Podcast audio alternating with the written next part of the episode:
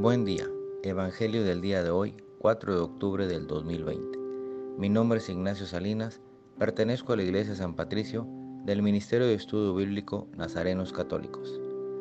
Evangelio según San Mateo, capítulo 21, versículos del 33 al 43.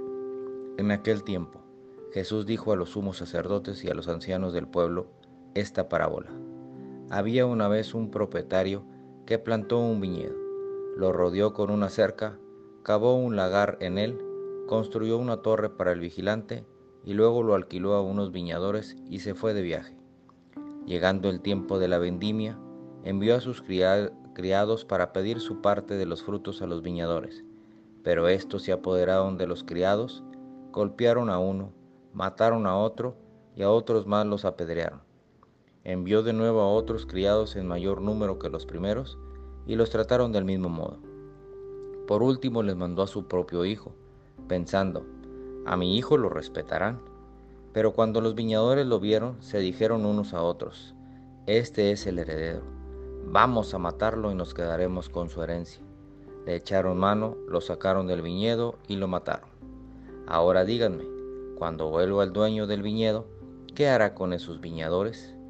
Ellos le respondieron, dará muerte terrible a esos desalmados y arrendará el viñedo a otros viñadores, que le entreguen los frutos a su tiempo.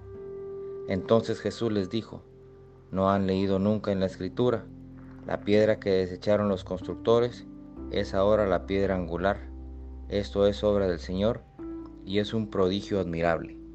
Por esta razón, les digo que les será quitado a ustedes el reino de Dios y se, se le dará a un pueblo que produzca sus frutos.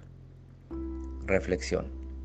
Entendamos que nada nos pertenece, empezando, empezando por nuestra propia vida.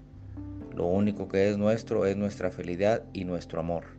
Esos son los frutos que debemos dar al Señor nuestro Dios para vivir sin rencor, amargura y odio. Debemos dar los frutos que son agradables a Él y no los que nosotros queremos. También si nos apropiamos de cosas que no son nuestras, estaremos decepcionando y traicionando al Señor, y no queremos perder la libertad ni la confianza que nos tiene el Señor. Oración.